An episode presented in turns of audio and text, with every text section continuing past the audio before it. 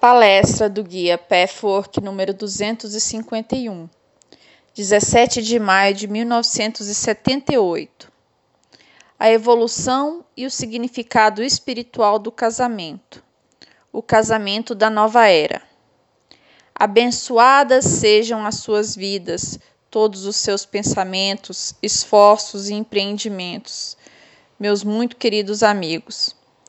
Sem o seu compromisso profundo de, vier, de viverem à altura de seu potencial inato de ser uma pessoa de Deus, não poderíamos jamais cumprir nossas próprias tarefas. Dessa forma, dependemos de sua verdade e amor, assim como vocês dependem dos nossos. Nós dependemos de vocês se entregarem ao Criador, da mesma forma que vocês dependem de nós nos entregarmos a Ele. Que as bênçãos a este lindo trabalho mútuo sejam sempre renovadas em nome do Senhor Jesus Cristo. Seu nome não daria margem a tanta ambivalência e, com frequência, a negatividade se a verdade divina não tivesse sido tão distorcida em todas as áreas, bem como no que tange sua vida na terra e no céu. Todos os grandes influxos divinos, energias poderosas e dinâmicas, se prestam mais à distorção do que às formas mais amenas de manifestação criativa. Isso pode ser facilmente observado em suas vidas e com o conhecimento que obtiveram. As grandes forças espirituais contidas no amor dinâmico são mais temidas e geram mais resistência e maledicência do que as correntes tépidas.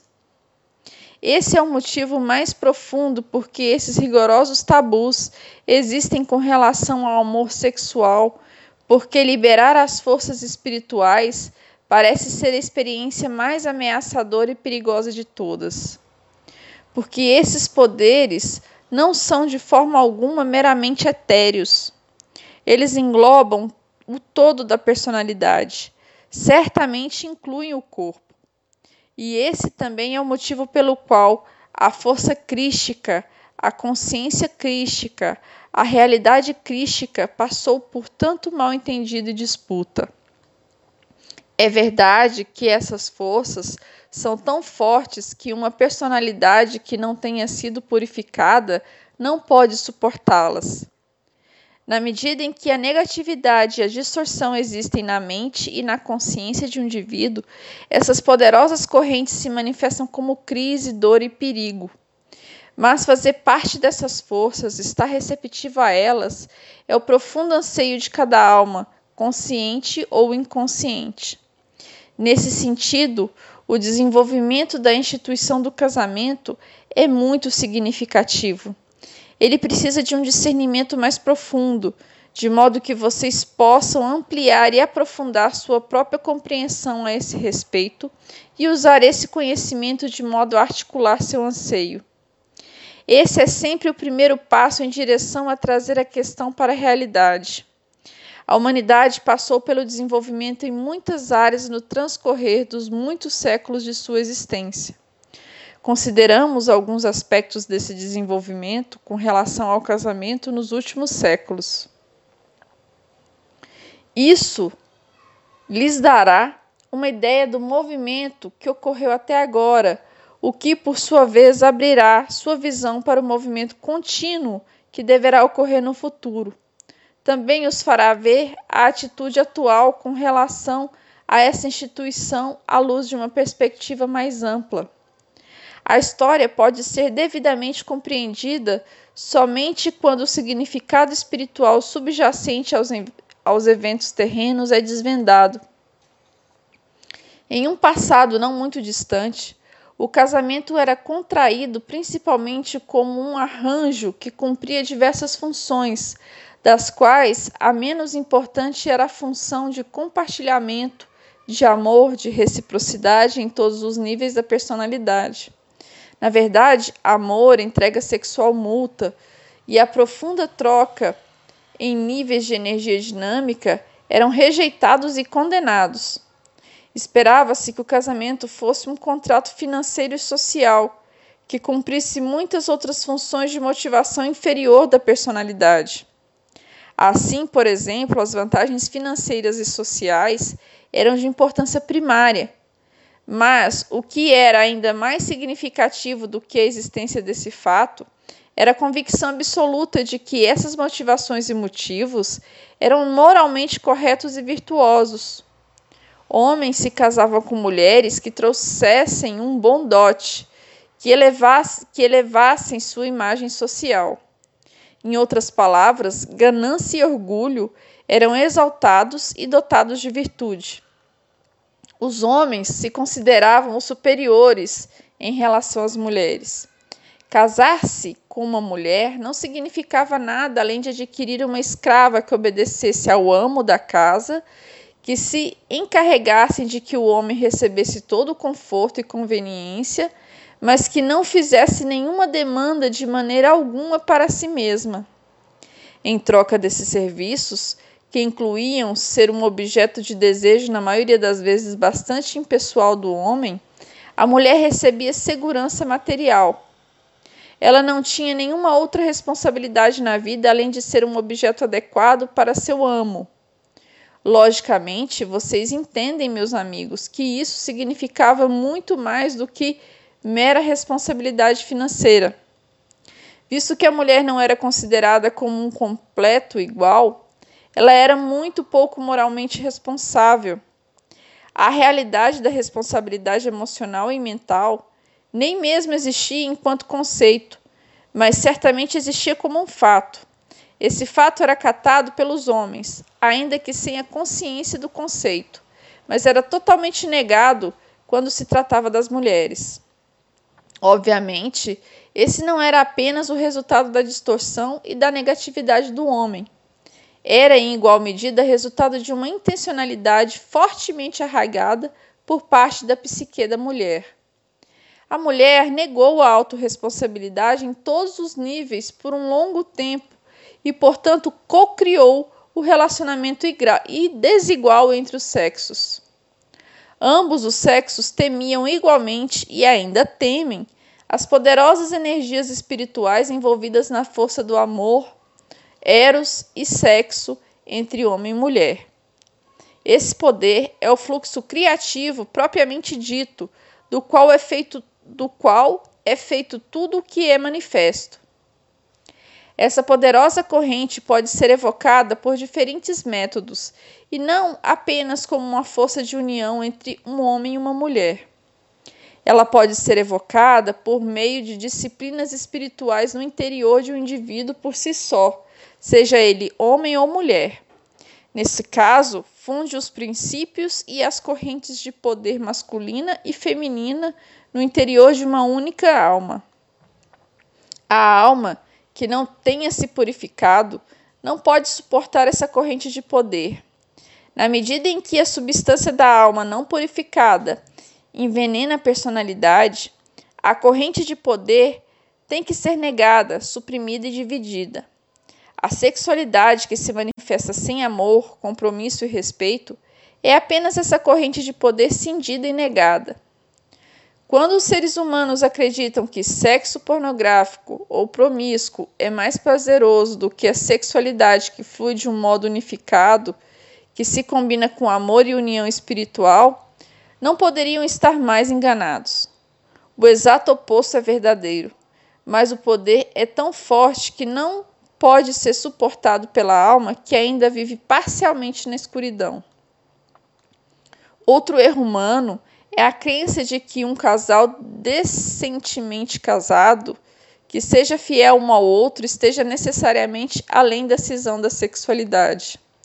O tipo, o tipo de casamento típico dos tempos antigos, como descrevi previamente, era totalmente uma expressão de supressão, repressão, negação e correntes de poder cindidas. No homem, isso com frequência se manifesta como uma atitude de não ser capaz de vivenciar fortes sentimentos sexuais pela mulher que é amada, honrada e respeitada. Algumas vezes, o medo inconsciente da corrente de poder é tão forte que a cisão é total e um homem se vê incapaz de vivenciar a sexualidade como uma mulher amada. Em outros casos, no entanto, a cisão pode existir com a mesma mulher. Ele pode conceder uma honra relativa e um amor relativo a uma mulher com quem tenha se casado, isso apesar de julgá-la inferior, mas obscurecer a realidade dela durante o ato da união sexual. Esse ato pode ser realizado somente quando a mulher se torna um objeto baixo na mente do homem.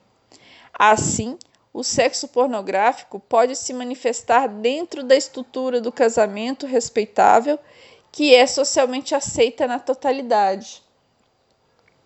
Para a mulher, a negação da corrente de poder unificada de poder unificada, forte demais para poder ser suportada pela alma que não tenha se purificado, se manifestava com frequência na negação total da realidade sexual do seu corpo. E sempre que ela se manifestasse, apesar de todas as tentativas de negá-la, era vivenciada com culpa e vergonha. O mal entendido com relação à culpa e à repressão sexual que existem em, em seu mundo não chega a ser menos pronunciado hoje do que jamais foi. Essas repressões e negações, essas culpas e essas falsas vergonhas não foram apenas um resultado de costumes sociais e influências intolerantes. O motivo subjacente é a inabilidade de suportar a força da corrente de poder totalmente unificada, cuja força precisa de uma liberação pelo menos relativa da negatividade, medo, dúvida e destrutividade. A pessoa veementemente sexual, que vivencia a sexualidade sem amor, sem uma fusão profundamente pessoal com um outro especificamente escolhido, que opta por parceiros passageiros, sem envolvimento de coração e mente, em outras palavras, que é promíscua, não é essencialmente diferente do moralista que é fiel a uma esposa com quem, com quem um acasalamento subreptício acontece como um dever material, marital. Ambos têm medo da corrente amor-sexo, que foi unificada pelo poder de Eros, pelo poder da reciprocidade no desenvolvimento da alma e no compromisso com o outro, pela purificação pessoal. O relacionamento homem-mulher do passado e a atitude com relação à instituição do casamento são um resultado direto desse medo. A autopurificação era praticamente inexistente para um indivíduo típico. Existia somente nas igrejas com, com algum grau de importância. Mas ali, mais uma vez, o poder total era diminuído pela prescrição do celibato é verdade que alguns indivíduos especialmente dotados e avançados evocaram esse poder espiritual por meio de seus próprios empenhos em separado. O êxtase místico não é nada senão a liberação de uma corrente de poder espiritual em que Deus é vivenciado como uma verdade viva e física.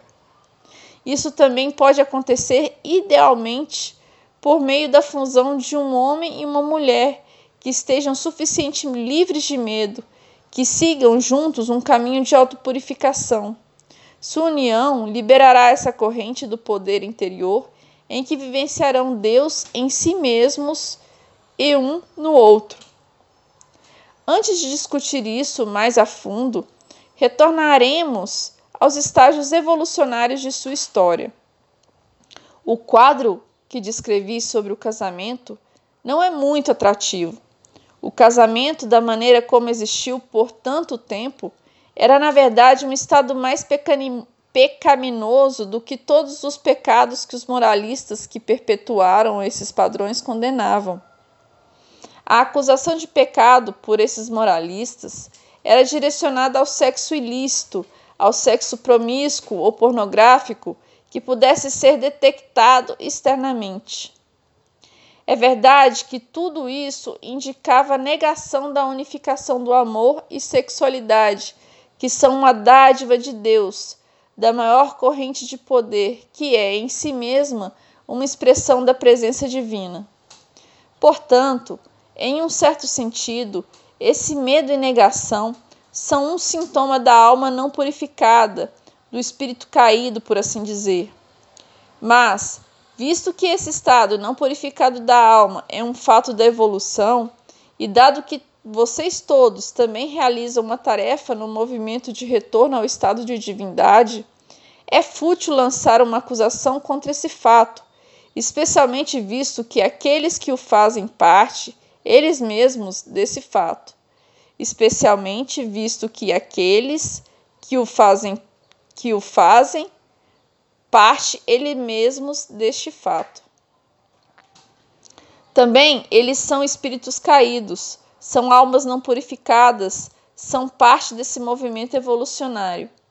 Portanto, a atitude apropriada com relação ao medo da corrente de poder total é a aceitação desse fato da vida, de treinamento ameno, de modo que a personalidade possa aclimatar-se gradualmente a essa força de alta potência e suportá-la com conforto. O êxtase pode tornar-se confortável e o fará à medida que a alma crescer com estatura. Isso acontece pelo processo de desenvolvimento que abarca muitas, muitas encarnações. A verdadeira iniquidade da atitude em relação ao casamento que descrevi e que prevaleceu até não faz muito tempo, existiu por virtude da culpa secundária envolvida aqui. Em vez de admitir o medo de amar uma igual, o homem teve que rebaixar a mulher em vez de admitir o medo de amar um igual e vivenciar o prazer da sexualidade, a mulher teve de alienar-se do homem, fazendo dele o inimigo. Em vez de admitir que o homem temia um relacionamento de igualdade, ele teve que transformar a mulher em um objeto.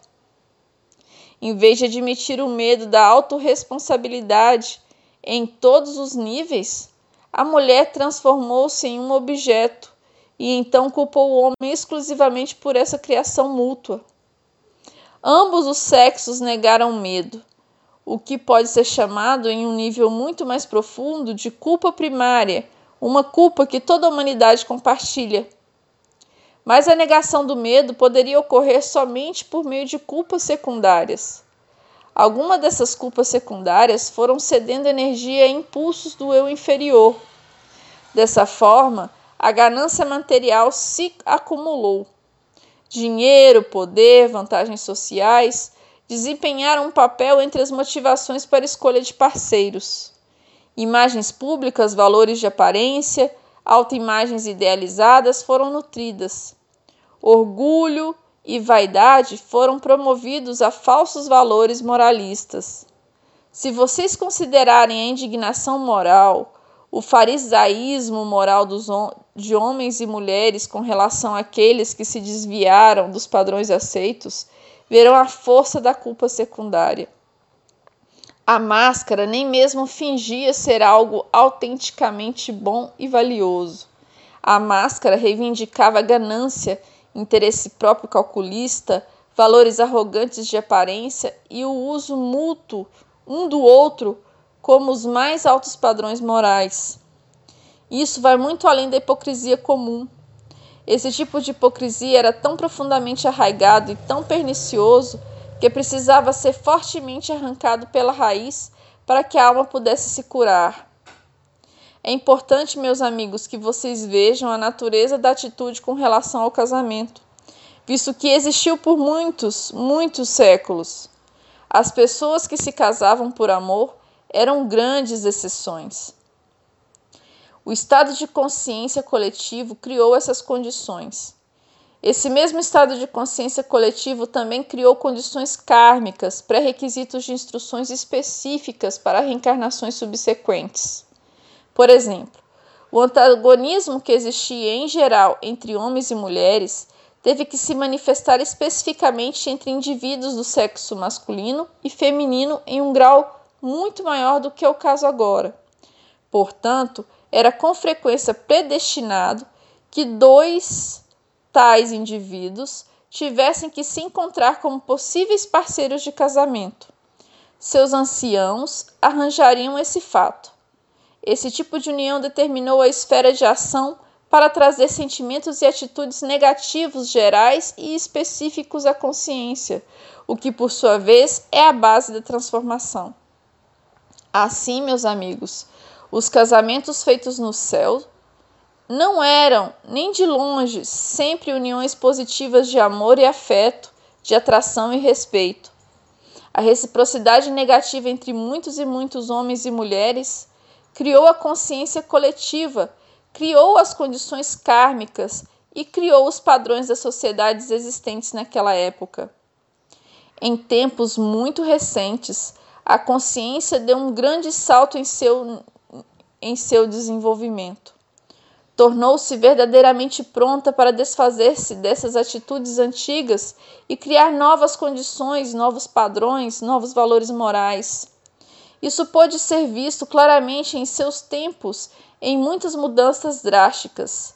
O movimento de liberação das mulheres, o movimento de liberação sexual e uma atitude muito diferente em relação ao casamento são claramente sinais de uma consciência recém-surgida.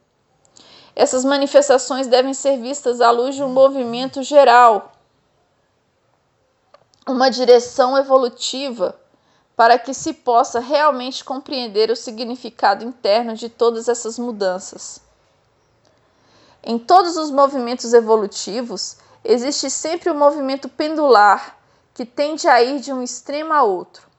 Isso é algo inevitável, algumas vezes até mesmo desejável, desde que vá somente até um determinado ponto em uma direção exagerada. Mas quando esse grau vai além do necessário ou desejável, fanatismo e cegueira evoluem exatamente da mesma maneira que a direção oposta da qual o pêndulo se afastou. Assim, por exemplo, a liberdade sexual de hoje é uma reação às algemas dos tempos passados. Até certo ponto, essa é uma fase necessária que os indivíduos podem ter que vivenciar temporariamente até que a sabedoria da nova consciência se complete, quando o compromisso com um companheiro é um ato mais livre, mais liberado e infinitamente mais desejável do que a troca descompromissada e fluida de parceiros.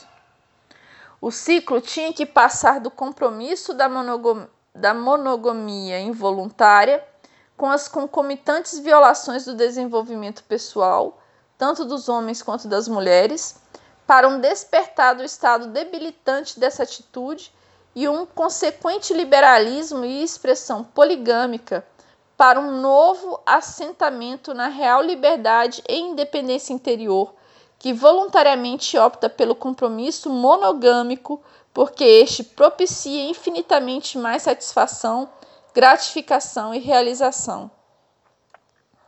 Na antiga atitude com relação ao casamento, um aspecto especialmente pernicioso era que a necessidade era que a necessidade sexual, bem como a necessidade de companheirismo, era poluída pela submissão de tais necessidades a propósitos oportunistas, materialistas e exploradores.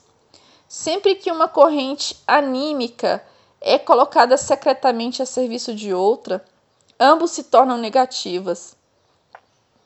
Se fosse dado ao amor, a Eros e ao sexo seu lugar de direito, a real necessidade de sucesso, de respeito da comunidade, de abundância material, poderia funcionar de maneira própria ao eu superior. O fato de que essa poluição e deslocamento foram encaradas como se fossem a atitude moralmente mais desejável foi ainda pior. Assim, a humanidade teve que libertar-se de tudo isso, o que teve forçosamente que criar um certo grau de revolta. Portanto, a revolução sexual teve que se manifestar em determinadas ocasiões de maneiras indesejáveis, mas indesejáveis somente quando vistas fora do contexto. No entanto, a verdadeira lição precisa ser aprendida individualmente essa lição é exatamente o que estou dizendo aqui. Os velhos costumes precisam desesperadamente de uma mudança profunda, uma nova expressão sexual e a alegre aceitação do instinto sexual precisam emergir. Ao mesmo tempo, homens e as mulheres precisam entender a enorme importância da integridade do amor, de Eros e do sexo, do afeto e respeito, da ternura e paixão, da confiança e parceria mútuas, de compartilhar e ajudar um ao outro. É preciso que se compreenda que o relacionamento comprometido não é uma prescrição moralista que os priva do prazer. Absolutamente. Exatamente o contrário é verdadeiro. É preciso que se compreenda que a corrente de poder evocada por uma fusão entre amor, respeito, paixão, sexualidade é infinitamente mais extasiante do que qualquer fusão casual poderia jamais ser. Na verdade, é tão poderosa que as mesmas autoridades contra as quais tanta rebelião é lançada temem essa corrente combinada mais do, do que qualquer um. Essas mesmas autoridades não estão, em essência, muito distantes daquele que se permite vivenciar a sexualidade apenas de uma maneira cindida, desconectada do coração, distanciada da real intimidade e compartilhamento. É importante conhecer o estado para, qual, para o qual vocês podem evoluir, digo, para o qual vocês devem acabar por evoluir porque é esse o seu destino inato. Trata-se do roteiro sem o qual vocês não podem conduzir o seu navio. Mas existe uma diferença sutil, ainda que nítida, entre, por um lado, este modelo que acena, e por outro, uma tentativa forçada de ser o que vocês ainda não se tornaram organicamente. Na primeira alternativa, vocês aceitam seu estado humano, Sabe, em virtude de sua humanidade, vocês não podem imediatamente ser o indivíduo ideal, totalmente fundido. Vocês sabem que isso demanda um longo tempo, muita experiência, muitas lições, muitas tentativas e erros, incontáveis encarnações, até que a substância de sua alma tenha emergido para tornar esse ser íntegro. Vocês precisam saber que esse estado existe mesmo que ainda sejam bastante incapazes de vivenciá-lo. Precisam saber disso sem fazer impressão sobre si mesmos, sem automoralização, sem desânimo. Todas essas atitudes são destrutivas e errôneas. A tentativa de impor um estado ideal à altura do qual os indivíduos não têm a possibilidade de viver tem infelizmente sido praticada por quase todas as religiões organizadas. Esse é o motivo pelo qual a religião organizada adquiriu hoje uma má reputação. O estado de integridade deve ser colocado levemente em sua consciência, se é que posso usar essa expressão. Nunca deve tornar-se um chicote. Deve meramente ser um lembrete de quem vocês já são em essência e de quem vocês se tornarão um dia. Da mesma forma, como é insensato transformar-se em um ateu por causa dos erros da religião. Também é insensato descartar o casamento como um todo devido às suas distorções no passado. Antes que uma variedade de indivíduos começasse a desconfiar do casamento como uma instituição válida, a atitude com relação a essa instituição já tinha começado a mudar consideravelmente nas últimas décadas. Em, em contraste com o passado, os indivíduos escolhiam parceiros livremente e geralmente eram motivados pelo amor. No entanto, isso com frequência também levava a soluções errôneas. Com muita frequência, indivíduos que eram jovens e imaturos demais para formar uma união realmente expressiva optavam pelo casamento, com base em atração superficial e sem um conhecimento mais profundo de si mesmos e do outro. Não é de se surpreender que esse tipo de casamento não pudesse sobreviver. Mas essa etapa também precisava de ser atravessada para que a maturidade pudesse se desenvolver. Da mesma forma como indivíduos não podem aprender a menos que vivenciem seus erros e imaturidades, a consciência coletiva precisa fazer o mesmo. Novas maneiras têm que ser experimentadas para que a alma alcance a sabedoria e a verdade a liberdade de escolher independentemente, a liberdade de vivenciar o prazer sexual e erótico, a liberdade de cometer erros e aprender com eles, a liberdade de progredir por relacionamentos diferentes e mais maduros ao longo do crescimento do eu, sem condenação. Todos estes são pré-requisitos necessários para aprender o real significado do casamento, para vê-lo não como uma algema imposta por uma autoridade moralizadora externa ou interna, mas como uma dádiva livremente escolhida, o melhor e mais desejável estágio, estado imaginável, o prazer mais vivaz e a realização para a qual a alma e a personalidade devem se tornar fortes, flexíveis, maduras, capazes de carregar o poder para essas energias.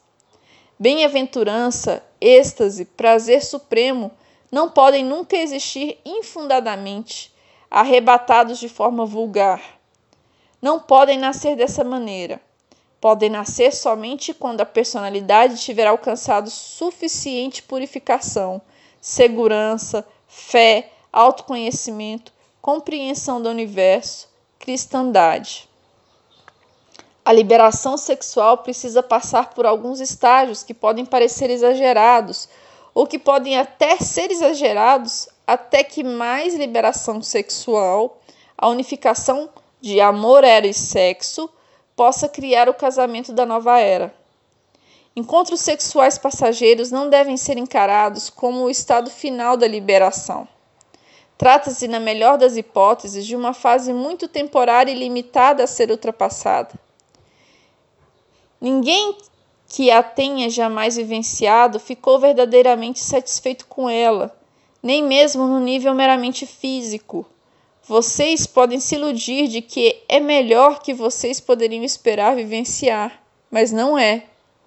Vocês podem negar seu anseio não realizado mais profundo, porque parte do seu anseio não realizado até o momento agora está atenuada mas é apenas uma pequena parte e vocês ainda têm um caminho muito longo a percorrer a fim de se pronunciarem aquilo de que realmente precisam, que querem, desejam e o que devem efetivamente ter.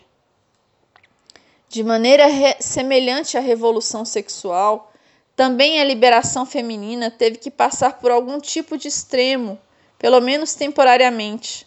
Por isso, algumas mulheres tiveram que se tornar tão duras e inflexíveis quanto seu maior inimigo, o homem, a fim de vivenciarem sua força, sua capacidade de serem independentes, autorresponsáveis, criativas e ricas em recursos.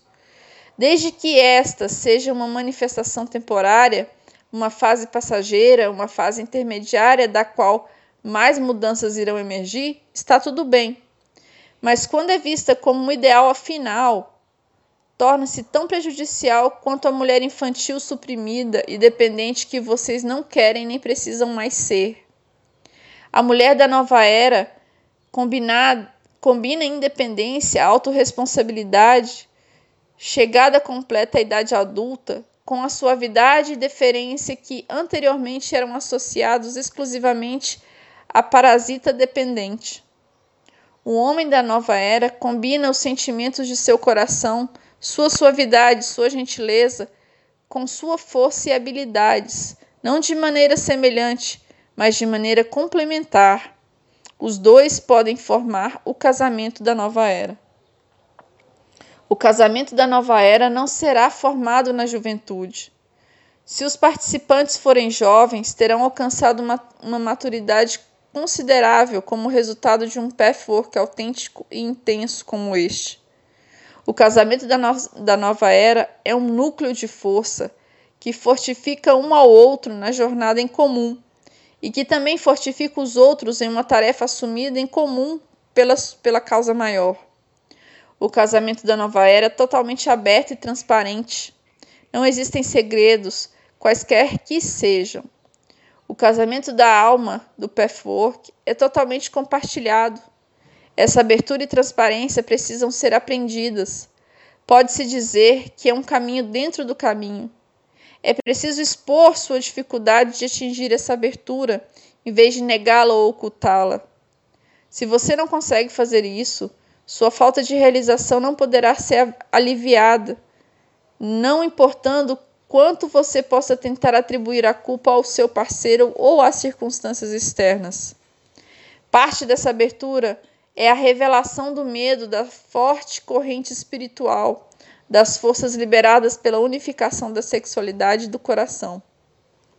Quando o medo é compartilhado, mesmo enquanto ambos ainda possam não ser capazes de livrar-se do medo, as obstruções vão sendo eliminadas relativamente rápido. E algum tipo de realização vibrante vem até mesmo desse compartilhamento.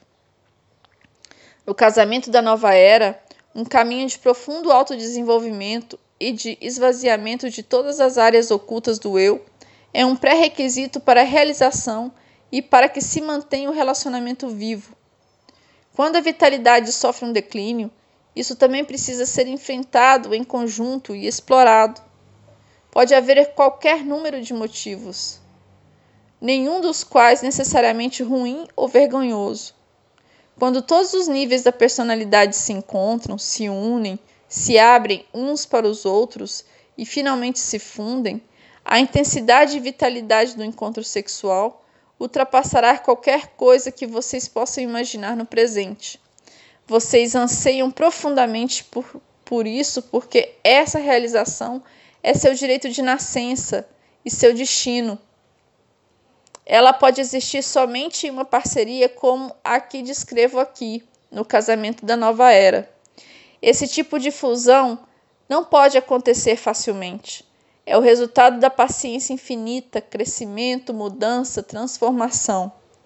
Mas deve viver em sua visão como uma possibilidade que vocês podem efetivamente realizar um dia. A fusão em todos os níveis da personalidade significa a fusão de todos os corpos energéticos. Esse é muito raramente o caso. Você se dará conta de quando a fusão existir somente no nível físico e de quando isso acontecer nos níveis emocional, mental e espiritual. Todos esses corpos energéticos existem como uma realidade e podem se fundir ou não se fundir de acordo com as condições prevalecentes. Quando a fusão acontece em todos esses níveis, você não apenas se torna um com seu parceiro, mas com Deus. Alcança Deus no companheiro e Deus em si mesmo.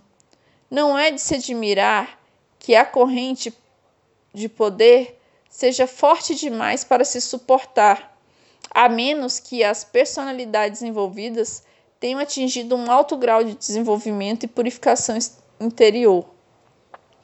No momento em que se estiver percebendo que a fusão sexual é insuficiente e desinteressante, a menos que inclua todos os corpos energéticos no processo de união, a abordagem a um encontro sexual será muito diferente do que é agora. Não será nunca casual ou fortuito, será considerado um ritual sagrado. Esses rituais serão criados pelos casais individualmente e podem mudar em diferentes fases. Não se de, nunca se de, deteriorarão em rotinas fixas. O encontro sexual é uma verdadeira fusão dos princípios masculino e feminino enquanto forças universais. Cada fusão sexual será um ato criativo, criando novas formas espirituais, novas alturas de desenvolvimento nos dois eus, que podem ser passadas para outros. A fusão e a complementação desses dois aspectos divinos, as forças feminina e masculina, criarão não apenas realização total, êxtase e bem-aventurança, mas novos valores duradouros e uma experiência verdadeira da realidade divina, do Cristo no eu e no outro. Meus queridos amigos, esta palestra não deve, de modo algum, desestimulá-los, não obstante o quão distante vocês pareçam estar da possibilidade e do destino que escrevo aqui. Vocês estão se movendo nessa direção meramente por serem capazes de compreender essa palestra, por serem capazes de optar por usá-la de maneira mais positiva, independentemente do ponto em que estejam. Conhecer esta verdade os libertará, do mesmo modo que qualquer outra verdade deve libertá-los, mesmo que vocês po não possam alcançar sua consumação nesta vida. Regozijem-se por ela existir, por ela esperar por vocês. Conheçam essa verdade enquanto o enriquecimento que lhes foi dado. Existe uma tremenda tensão entre, os, entre as correntes de energia masculina e feminina. Essa tensão pode se manifestar de maneira positiva ou negativa. Se ela se manifesta negativamente, a sexualidade se liga à negação, homossexualidade, repressão, assexualidade, impotência, frigidez. Ou a expressão negativa, sadismo, masoquismo, fetichismo. Em certa medida, pode ser necessário conceder alguma expressão à sexualidade negativamente conectada, porque, caso seja completamente negada, a personalidade total estará sendo impedida e a tensão levará a um total acúmulo poderoso que a violência não sexual se acumulará. Especialmente se essas expressões ocorrerem na fantasia ou em situações de consentimento mútuo em que ninguém seja prejudicado ou forçado. Esse pode ser um passo em direção a uma sexualidade mais coesa e conectada, especialmente quando esse passo não for glorificado, mas compreendido em seu verdadeiro significado. Quando a tensão se manifesta positivamente, representa verdadeiramente um ponto nuclear psíquico. O casamento da nova era é um ponto nuclear psíquico. A energia liberada, a criatividade liberada, a reciprocidade do êxtase, essas são experiências profundamente espirituais em através e com Deus. A sexualidade divina precisa ser reconhecida na nova era. Ela não deve ser encontrada nos velhos tabus e negações, no julgamento moralizador dessa força criativa, nem deve ser encontrada no desvio que ocorre por necessidade, como resultado do desenvolvimento incompleto. A força explosiva da tensão masculina-feminina e do mecanismo de liberação permeia a personalidade total e transcende o finito. Verdadeiramente espiritualiza o corpo e materializa o espírito, que é a tarefa da evolução. Com isso, eu os abençoo, meus queridos. O Cristo no interior de sua alma mais profunda se funde com a consciência e as energias crísticas que os cercam e os preenchem com seu amor, sua força e suas bênçãos.